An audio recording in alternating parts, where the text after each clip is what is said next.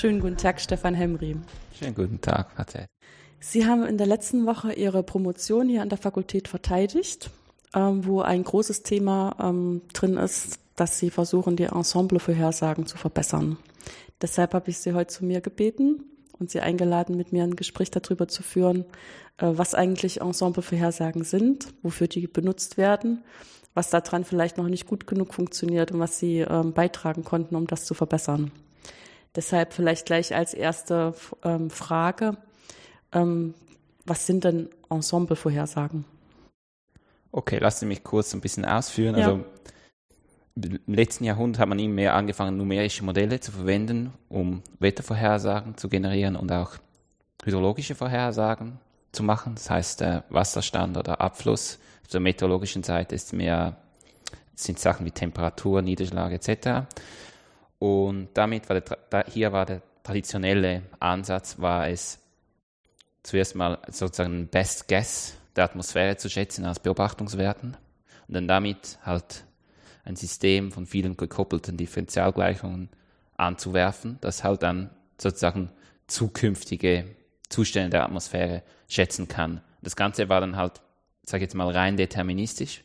Man kriegt dann zwar eine Vorhersage, kann aber keine Abschätzung über die Unsicherheit dieser Vorhersage vornehmen. Also man traut sozusagen den Messdaten, die man für den aktuellen Zustand hat, gibt die als Anfangsbedingung in ein sehr kompliziertes, gekoppeltes partielles Differentialgleichungssystem Genau. rein, lässt das über, was weiß ich, einen Tag im Voraus laufen und sagt dann, das passiert morgen. Genau, bis zu zehn Tage. Und das macht man halt über einen dreidimensionalen Grid, über den ganzen Globus, bei den sogenannten glo globalen Modellen, wie es zum Beispiel beim Europäischen Zentrum für Mittelfristprognose in Reading gemacht wird. Und diese Modelle können dann wieder sozusagen verwendet werden, um lokale Modelle laufen zu lassen, wie zum Beispiel beim Deutschen Wetterdienst, wo man dann, sagt so, Punktprognosen kriegt für einzelne Gridzellen, zum Beispiel irgendwo in Deutschland. Aber das Problem ist eben, man kriegt nur eine einzelne Punktvorhersage und keine Abschätzung der Unsicherheit. Weswegen dann man dann mehr Richtung Ensemble-Vorhersagen geht. Und eine Ensemble-Vorhersage ist eigentlich nur, dass man sozusagen die Anfangs- und Randbedingungen dieses Modells ein bisschen perturbiert am Anfang.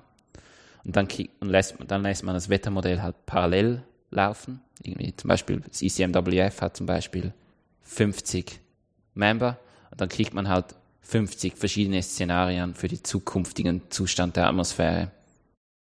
Das heißt, das Wissen darüber, dass auch kleine Änderungen in den Daten eventuell große Auswirkungen auf die Vorhersage haben können, äh, wird so eingespeist in das System, dass man sagt, okay, dann fange ich eben nicht nur mit einem Startwert an ähm, aus den Daten, die ich im Moment habe, sondern ich nehme die Daten, die ich im Moment habe, ähm, ändert die, soweit ich halt zum Beispiel weiß, dass auch Messungenauigkeiten vorliegen oder ähm, sind halt Rundungsfehler vielleicht auch vom Ort vorhanden, weil ich ja nicht kontinuierlich an allen Orten alles messe und ähm, nehme damit äh, etwas leicht unterschiedliche, weil sie, wie sie perturbiert gesagt haben, also so ein bisschen gestörte ne?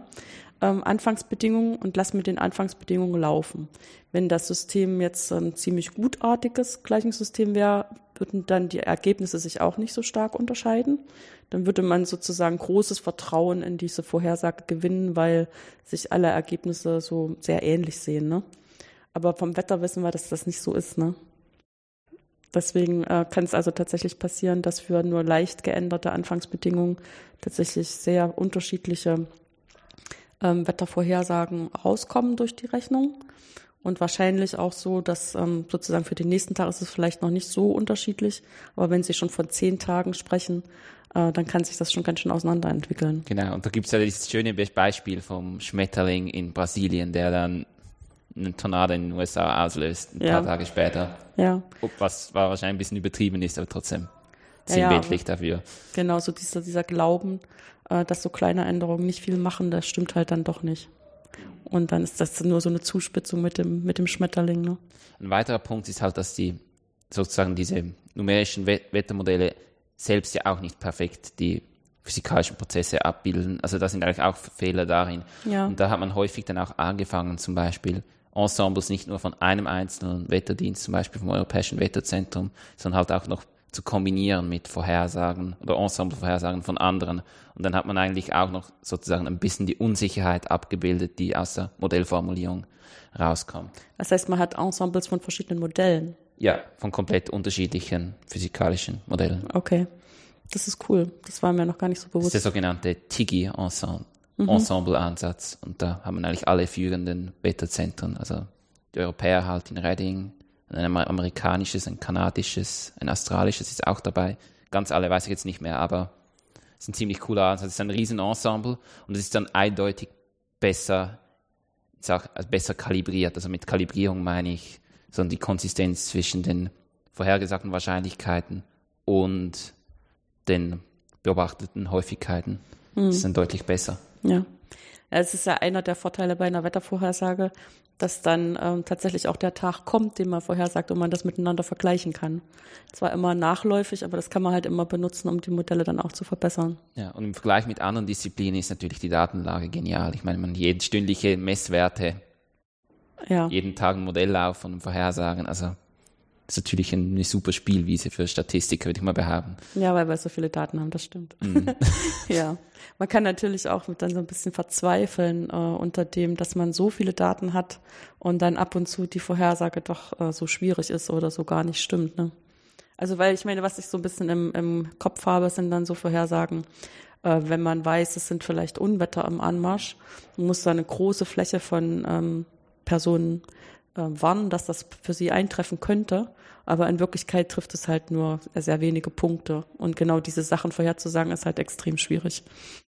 Und da kann man dann auch schon mal so ein bisschen verzweifeln drüber. Und vor allem jetzt bei Niederschlag, also jetzt wenn es zum Beispiel um Hochwasser geht, ist es halt extrem schwierig, nicht nur die Menge vorherzusagen, sondern auch den genauen Ort. Ja. Und dann bräuchte man eigentlich halt eine univariate Kalibrierung für einen einzelnen Standpunkt und halt auch über die verschiedenen Orte, also die räumliche Korrelationsstruktur richtig hinzukriegen. Was zum Beispiel jetzt, wenn man dann weiterdenkt an hydrologische Vorhersagen, dann würde man zum Beispiel die Niederschlagsvorhersagen nehmen als Input, ja. hydrologisches Modell.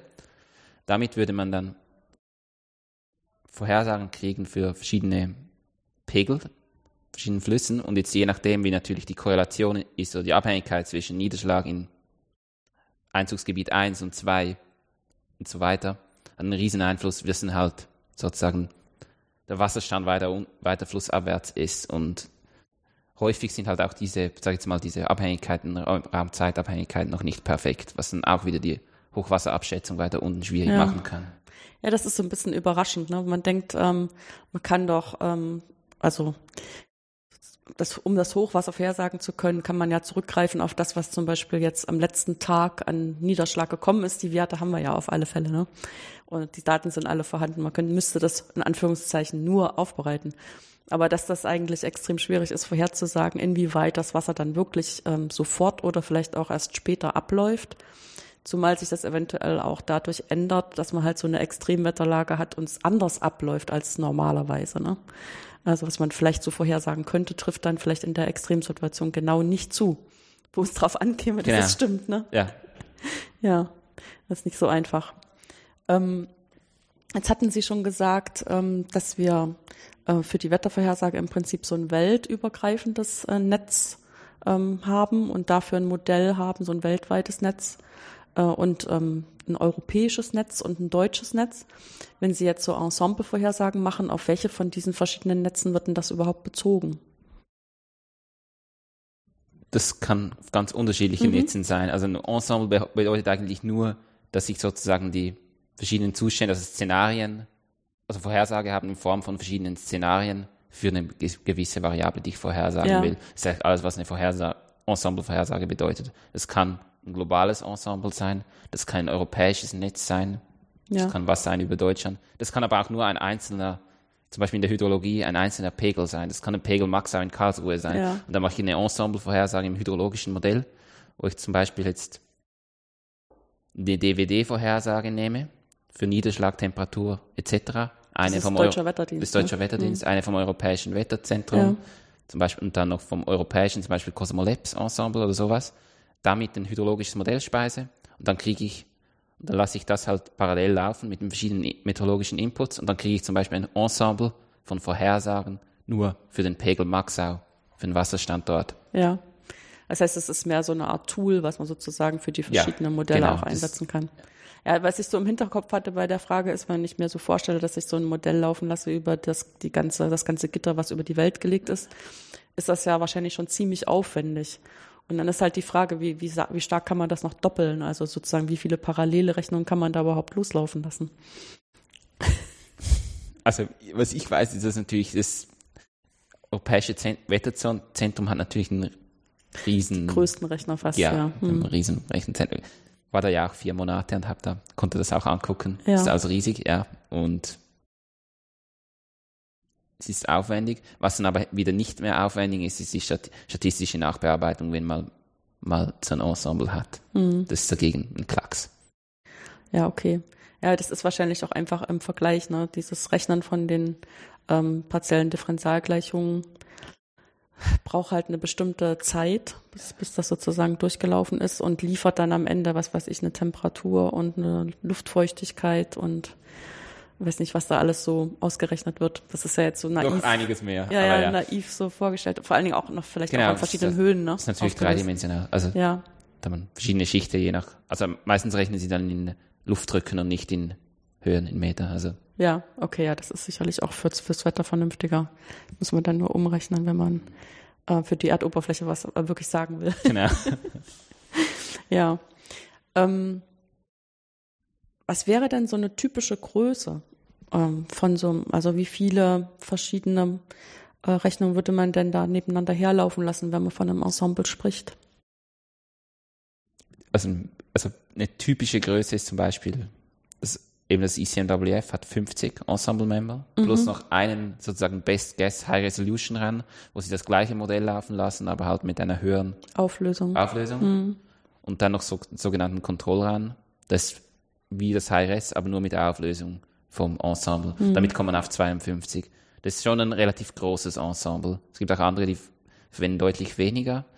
Jetzt bei unseren hydrologischen Projekten, wo wir Hydro ähm, hydrologische Vorhersagen angeguckt haben, hatten wir nur ein 19-Member-Ensemble. Und damit kann man eigentlich auch schon sehr gut arbeiten. Ja. Und wie wird eigentlich entschieden, welche Parameter dann ähm, ins Ensemble eingehen? Also ich meine, okay, wenn Sie sagen, Sie haben so und so viele Modelle, dann können Sie natürlich versuchen, einfach alle Modelle, die Sie haben, äh, zu rechnen mit denselben Anfangsdaten zum Beispiel. Aber wenn ich mir jetzt vorstelle, ich habe eigentlich ähm, eine eine Software, die dies Wetter vorhersagt und will sozusagen mit gestörten Anfangswerten rechnen.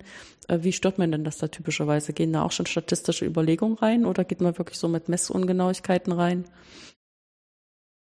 Um ehrlich zu sein, habe ich damit nichts zu tun nichts gehabt. Zu tun gehabt okay. Also, soweit ich weiß, gehen da schon sehr starke statistische Überlegungen rein. Da arbeitet man viel mit so Singular Vector Decomposition Sachen, aber ich habe da wirklich nicht groß, also gar nicht damit zu tun gehabt. In dem Versuch sozusagen, das zu überdecken, was irgendwie vernünftig erscheint. Mhm. Jetzt ganz ähm, umgangssprachlich Soweit ich weiß, ist das auch immer noch, also ich weiß, was ich weiß, ist, die Amerikaner machen es anders als die Europäer mhm. und es gibt auch noch keine so Konsens, was jetzt die beste Methode ist, es zu machen. Ja, ich meine, das ist ja mitunter auch tatsächlich ähm, ähm, dadurch geboren, was halt für dies, fürs eigene Land so normalerweise auftritt. Ne? Ich meine, wir sind ja ganz stark dadurch geprägt, dass wir durch den Golfstrom ähm, so eine Zufuhr von Energie haben und auch ähm, fast in ganz, also wenn wir jetzt mal Russland weglassen, ähm, sehr seegeprägtes Klima haben, was dann immer so ein bisschen mitdämpft.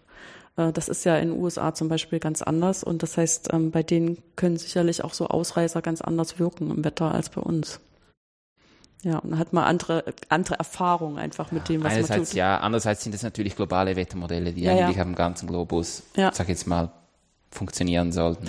auch wenn man natürlich einen Fokus hat auf die eigenen, sozusagen ja. Peer Group, auf die eigenen Auftraggeber.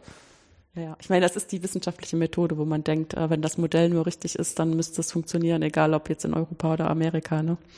Aber ich denke halt andererseits ist es schon immer noch so, dass dann vieles auch einfach äh, durch die Erfahrung noch geprägt ist, was man halt übers Modell nicht so gut abbilden kann.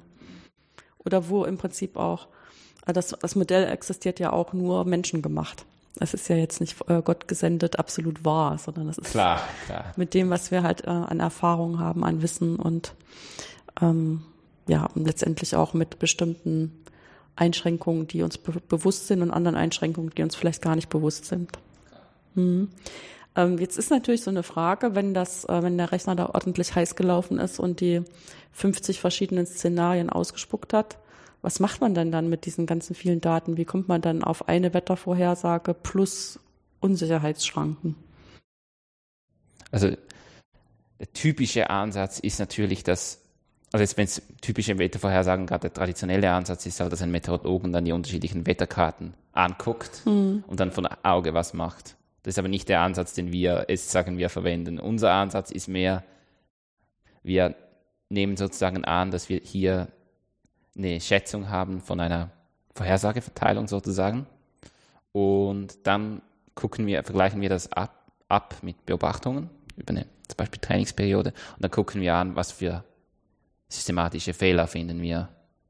Finden wir zum Beispiel eben Fehler in der Kalibrierung, meine ich eben Konsistenz zwischen beobachteten Frequenzen und den vorhergesagten Wahrscheinlichkeiten, gewisse Intervall, Vorhersageintervalle zum Beispiel. Was ist die Wahrscheinlichkeit, dass wir weniger als 10 mm Niederschlag haben in den nächsten 24 Stunden, wenn wir eine solche Vorhersage haben?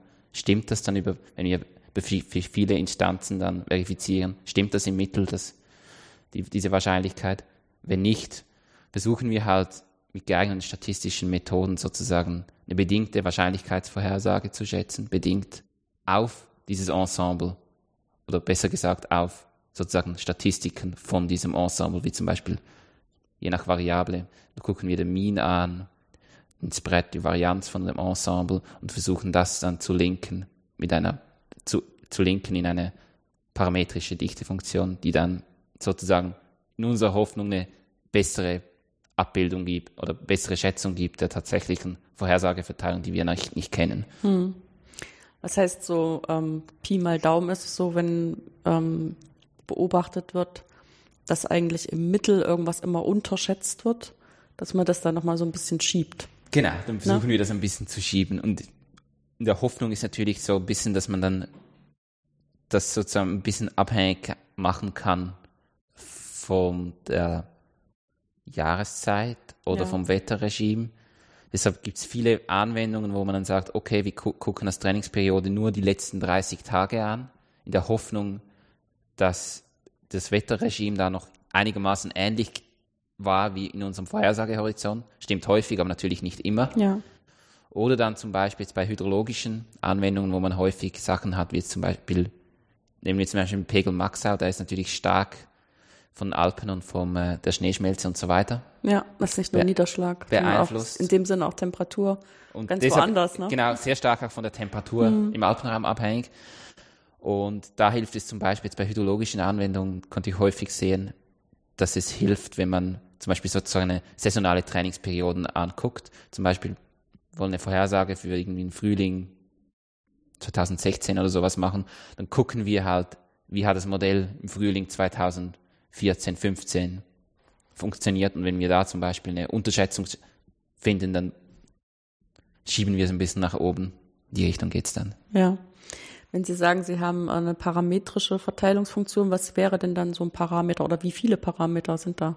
Also einfach nur, um so ein Gefühl dafür zu bekommen, wie komplex das eigentlich ist.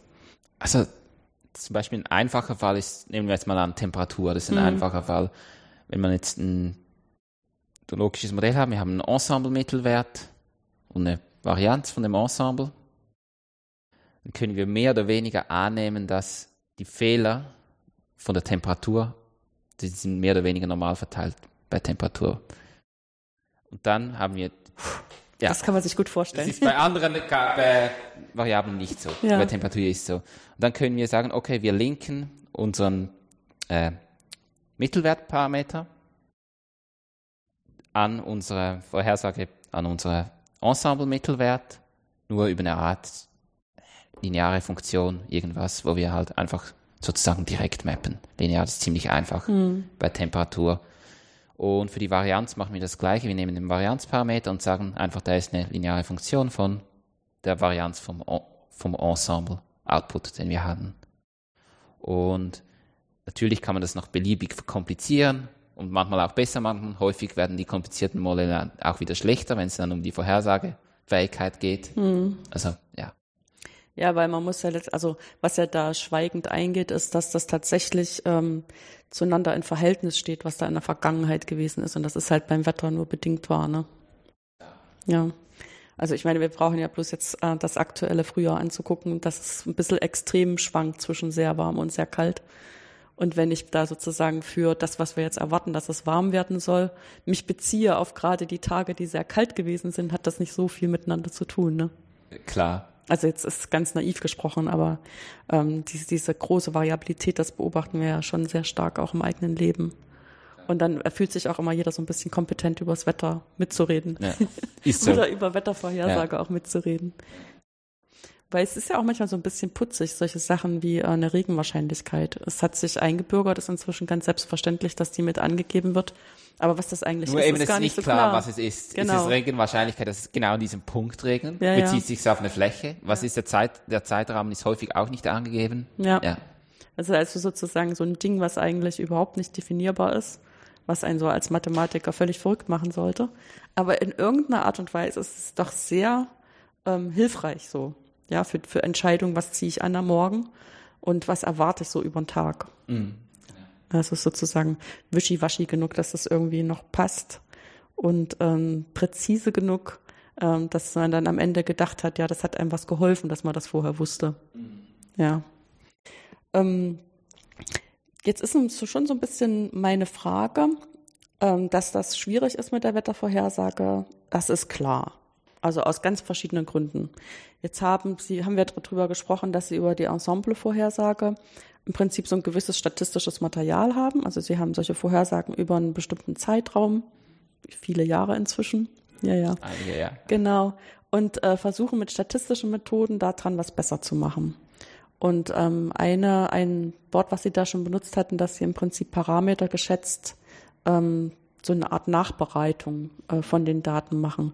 Was sind denn da jetzt äh, Verfahren, die Sie einsetzen, also sicherlich statistische Verfahren, äh, um das zu tun und um sozusagen an der Stelle auch ein bisschen dazu beizutragen, dass diese statistische Nachbearbeitung besser geworden ist über die Zeit ähm, ihrer Bearbeitung? Also einfach so eine, um so eine Idee zu haben, äh, welche Ideen gehen da eigentlich ein? Ja, also das heißt, wenn, sag ich jetzt mal, in der Praxis am häufigsten verwenden, gibt es eigentlich zwei Stränge. Das eine ist sogenannte IMOS, Ensemble Model Output Stat- Statistics, oder für mehr, für mehr, für Mathematiker ist es eigentlich einfach eine nicht homogene Regression. Und der andere Ansatz ist Bayesian Model Averaging. Und beide Ansätze sind eigentlich ähnlich, insofern, als dass sie sich auf parametrische Dichtefunktionen oder, oder Kernel beziehen. Und jetzt beim IMOS, das war, ist eigentlich das, was ich vorher mit der Temperatur gemeint habe. Ja. Man nimmt eine parametrische Verteilung und schätzt dann die Parameter dieser Verteilung in Abhängigkeit oder konditional auf Statistiken vom Ensemble sozusagen und linkt das.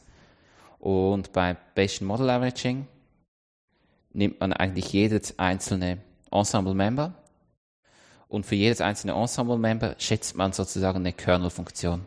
Und dann kombiniert man diese Kernel. Es ist eine der ersteres, also das Ensemble IMOS hat den Vorteil, dass es halt deutlich simpler ist, viel weniger Parameter, die man schätzen muss. Aber klar, es ist auch viel weniger flexibel. Man kann zum Beispiel keine Funktionen mit mehreren Modi schätzen, was natürlich bei Bayesian Model Averaging Ja. Wenn bei Regression, das ist auch, also hat einen Vorteil und einen Nachteil in meinen Augen, obwohl ich ja kein Experten auf dem Gebiet bin, aber einfach so von der Idee her. Es geht halt bei einer Regression immer so ein bisschen vorher ein, was erwarte ich, woran ich das eigentlich anpassen will. Ne? Also was weiß ich, äh, traditionell war das ja mal angefangen linear. Äh, dann hat man sozusagen, ist immer, immer weitergekommen, um auch Sachen ähm, nachbilden zu können, was halt nicht linear ist. Aber im Prinzip muss man eigentlich vorher so ein bisschen wissen, woran man das jetzt anpassen will. Klar. Und ich würde sagen, das ist auch einer der Hauptaufgaben, sozusagen diese Abhängigkeiten, wie man das jetzt anpassen, was man noch wo transformiert, etc. Genau. Das zu schätzen, ist eigentlich die Hauptarbeit, um das Hauptarbeit jetzt bei diesen Modellen und bei dieser Art von Modellierung da durchzugehen. Und das kann durchaus auch nicht nur von A Variable zu A Variable unterschiedlich sein, sondern auch zum Beispiel von Ort zu Ort oder von Pegel zu Pegel im Fall von meteorologischen Vorhersagen. Ja. Und ich meine, der Vorteil ist natürlich, dass wir das relativ gut verstanden haben, was wir da mathematisch tun. Das ist natürlich auch Also immer nicht die- von der also Hand zu weisen. Die mathematischen Methoden, die sind mehr oder weniger bekannt, oder Ja. würde ich mal sagen, sind einfach, und das ist wirklich nicht die Herausforderung bei unserer Arbeit. Mhm. Es geht vielmehr, es sagt wirklich um die Anwendung, um das, es ist sehr viel, sag ich jetzt mal, einfach ausprobieren und Try and Error und gucken, was halt funktioniert. Was auch was einer- bringt, ja. Hm. Und die Hauptmaxime ist halt schon, was verbessert unseren Forecast-Skill. Mhm. Schlussendlich. Wenn es das verbessern kann, dann ist es gut. Ja. Ich meine, die nächste Frage ist natürlich dann schon so ein bisschen, wie man das überhaupt misst, dass das irgend, dass irgendwas besser geworden ist, ne? Also, weil ich meine, ich vermute halt für die verschiedenen Werte, die vorher gesagt werden, wie Temperatur und Niederschlag vielleicht, ähm, kann ja sein, dass ähm, durch die Veränderung die Temperatur jetzt besser passt, einfach in der Differenz von dem, was, sie, was vorhergesagt wurde und was dann eingetreten ist. Aber mit dem Regen, das hat jetzt irgendwie schlechter geklappt. Ja. Aber gut, das machen wir meistens dann getre- getrennt, das Getrennt, Post-Processing für verschiedene Variablen. Und wenn man dann Abhängigkeiten wieder einbringen will, kann man die auch sozusagen nach dem univariaten Post-Processing Ja. wieder reinbilden, indem man zum Beispiel die Abhängigkeitsstruktur oder die Ordnungsstruktur der Abhängigkeiten aus dem Raw-Ensemble nimmt zwischen den Mems und Member und dann sozusagen wieder in Quantile, also Quantile zieht, also unseren nachbearbeiten, vorhersagen und da wieder die gleiche Rangordnung oder Rangordnung wieder einführt von vorhin. Und dann hat man sozusagen quasi wieder die Abhängigkeiten reingeführt, obwohl man Univariate korrigiert hat. Ja, okay. Ja, das ist, das ist schon eine große Flexibilität, ne, wenn man das alles so zur Verfügung hat. Das Problem ist halt nur wahrscheinlich dann, das auch irgendwie so rechnergestützt umzusetzen, dass man das auch wirklich machen kann und nicht irgendwann da sitzt und sagt, oh nee, jetzt reicht's. Das kriege ich jetzt nicht mehr hin. Mit Ja, den das- vielen Daten. größte Problem von all diesen Methoden ist so ein bisschen, würde ich fast sagen, ist die Kommunikation, damit es dann auch genutzt wird. Jetzt Sehr viele End-User, zum Beispiel die Schifffahrt am Rhein oder sowas, die mögen halt immer noch genaue Punktvorhersagen. Die haben nicht so gerne Wahrscheinlichkeitsvorhersagen. Die mögen es halt immer noch, ja, der Pegel in drei Tagen wird Pegel Max auf 550 Zentimeter sein. Die mögen nicht so genau, die mögen das einfach viel mehr. Und da muss man sich dann häufig auch überlegen, wie kann ich, wenn ich so eine schöne probabilistische Vorhersage habe, wie kann ich die wieder rückübersetzen in eine deterministische Vorhersage? Ja. Ja. Ja, okay, das ist sozusagen das, was im Haushalt dann manchmal der Women Acceptance Faktor ist. Das ist der Acceptance Faktor von den Leuten, die dann auch wirklich mit den Daten äh, leben und arbeiten bei den Schiffern. Hm. Ähm, wenn Sie jetzt da äh, statistische Methoden machen ähm, für die Wettervorhersage, ähm, was haben Sie denn äh, studiert? Oder auch mit welchen Ideen sind Sie in Ihr Studium reingegangen? Okay, also ich bin eigentlich eher so in dieses Gebiet eher so nach und nach reingerutscht. Also ich komme eigentlich nicht aus der Mathe. Ich habe äh, an der ETH Umweltwissenschaften studiert bis zum Bachelor Okay. und dann da auch schon ein bisschen was mit Hydrologie und so gemacht. Und irgendwie hatte ich dann doch ein bisschen Interesse an mehr an Mathe und Statistik und so. Und da gab es dann halt so einen Master in Statistik an der ETH, wo ich mich dann angemeldet habe und den da gemacht habe. Und dann bin ich über eine Masterarbeit, wo ich an der WSL, das ist die Eidgenössische Forschungsanstalt für Waldschnee und Landschaft, und die machen halt auch viele Vorhersage oder hydrologische Vorhersagen, Anwendungen. Und da kam ich dann das erste Mal mit statistischem Post-Processing und Nachbearbeitung in Kontakt, wo wir halt ähm, verschiedene Abflusspegel der Schweiz ähm, versucht haben, diese Vorhersagen sozusagen zu verbessern mit statistischen Methoden. Und über das kam ich dann halt in Kontakt mit Professor Tilman Gneiting, der ja auch hier am KIT ist. Und da gab es dann halt eine Möglichkeit, um eine Diss zu schreiben in diesem Gebiet. Ja. Und da, so bin ich eigentlich reingerutscht, immer mehr in die Mathe reingerutscht. Ja. Wobei das ist ja auch, ähm, der Herr Gnedling ist ja hier so ein bisschen die Flanke Richtung ähm, harter Computereinsatz in der Statistik, ne? heißt ja Computational Statistics. Das heißt, das sind die Anwendungen, äh, wo dann auch mit drüber nachgedacht werden muss, wie man dann den Parallelrechner vernünftig einsetzen kann. Ich meine, es sind ja zu viele Sachen, die da zusammenkommen, auch schon in unserem Gespräch. Ne? Sie müssen immer den Blick haben, ähm, dass die Statistik verbessert wird oder auch vernünftig bleibt. Ne? Ähm, dann müssen ja auch im Prinzip diese ganze, ganzen Rechnungen, ähm, die machen sich ja auch nicht von alleine. Auch wenn da sozusagen andere Leute für zuständig sind, muss man trotzdem verstehen, was da passiert. Und die ganzen äh, Modelle, die im Hintergrund sind, ähm, da muss man ja auch wenigstens eine Grundidee haben, ähm, wie sozusagen, welch, mit welchen physikalischen Annahmen man da reingeht, ne? Damit man dann ähm, in der Statistik nicht irgendwas macht, äh, was in dem Modell ganz anders angelegt ist. Also diese Abhängigkeiten, die ja da letztendlich vorliegen. Ne? Ähm, ist das denn angelegt gewesen in Ihrem ähm, Bachelorstudiengang Umweltwissenschaften, dass Sie da so ein bisschen so ein Überblickswissen bekommen haben? Jein. Also es war sehr, sehr breit. Ich würde mhm. mal sagen, Überblickwissen ja, über Prozesse sozusagen, über geophysikalische Prozesse ja, aber meine, da war kein Fokus jetzt auf atmosphärische Modelle oder ja. so Modellierung. Da gab es eine Grundlagenvorhersage, Meteorologie und das war es dann. Das hilft sicher, aber meine, ob es ein Riesenvorteil ist, weiß ich jetzt nicht. Ja, ich meine, am Ende ist es ja auch ein bisschen so, dass man ähm, sich dann vieles erarbeitet, von dem man genau sieht, dass man es braucht. Und wenn man dann auch mit den Leuten entsprechend eng zusammenarbeitet, ist das ja meistens auch möglich. Und es ist ja auch durch das geweckte Interesse. Ne? Ich sehe das auch eher so, dass man ja. eigentlich einfach sich arbeit, einarbeiten muss ja. und dann kommt man da schon rein und kann was Sinnvolles machen. Und ja. Und was hat Sie jetzt da am meisten gereizt? Also was so war für Sie persönlich die Herausforderung an diesem Thema? Also einerseits natürlich ganz klar ein Fokus auf eine, wir mal, eine Anwendung, die dann direkt auch zum Beispiel jetzt bei der Bundesanstalt für Gewässerkunde eigentlich direkt dann irgendwann einmal in operationelle Vorhersagen reinführt. Es ist nicht irgendwas, was man nur sozusagen fürs Papier macht. Mhm. Also es gibt direkte Anwendung. Und das andere finde ich halt einfach auch cool, dieses, dieser Modellierungsansatz. Also ich mag es, irgendwelche statistische Modelle zu übersetzen in sozusagen in ein Computerprogramm und dann gucken, ob ich die Vorhersagen verbessern kann und so. Das hat irgendwie was Spielerisches, finde ich. Ja. ja. Ja, spielerisch mit ähm, äh, mit interessanten Regeln, sagen wir mal so. Ne? Ja, also es ist ja nicht so freispielerisch. Nö, es ist nicht freispielerisch, aber ja. man hat doch seit relativ viele Stellschrauben, wo man so ein bisschen rumschrauben kann, gucken kann, was passiert und ja. Ja. Und in der Bearbeitungszeit jetzt ähm, von der Doktorarbeit, ähm, gibt es da irgendwelche Highlights für Sie, wo Sie drauf zurückgucken und sagen, äh, das äh, war eine Zeit, die hat sich besonders gelohnt? Oder ich meine, man kann auch anders gucken, man, man dreht sich um und sagt, an der Stelle ähm, da habe ich gedacht, das klappt überhaupt nicht.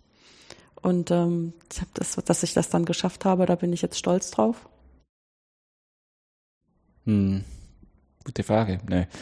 Ähm, also das Highlight, also das größte Highlight war sicher wahrscheinlich die vier Monate, wo ich am Europäischen Wetterzentrum in Reading gearbeitet habe, mhm. weil das war natürlich super, dieses Umfeld. Also da halt, habe ich echt viel mitgekriegt, was überhaupt ist, diese Wettermodelle, wie die funktionieren, was die machen, und, und jetzt auch für meine, die also sind dann eigentlich vor dieser Zeit war ich irgendwie so ein bisschen einfach so ein bisschen an vor mich her irgendwas machen, was zwar durchaus sinnvoll war, aber es war nicht so klar für mich irgendwie. Und da habe ich dann wirklich sozusagen direkt gesehen, was man damit alles machen kann. Da auch extrem vielen Input, der mich extrem viel weitergebracht hat und danach schlussendlich auch zu zwei Papern geführt hat, was dann natürlich die ganze Dies massiv vorwärts ja. gebracht hat. Also es war echt cool. Mhm. So ein bisschen so ein Enzym für den Prozess gewesen. Ja, denke ich schon. Ja. ja. Gut, dann bedanke ich mich ganz herzlich, dass Sie sich die Zeit für das Gespräch genommen haben und wünsche Ihnen weiterhin alles Gute. Ja, Dankeschön.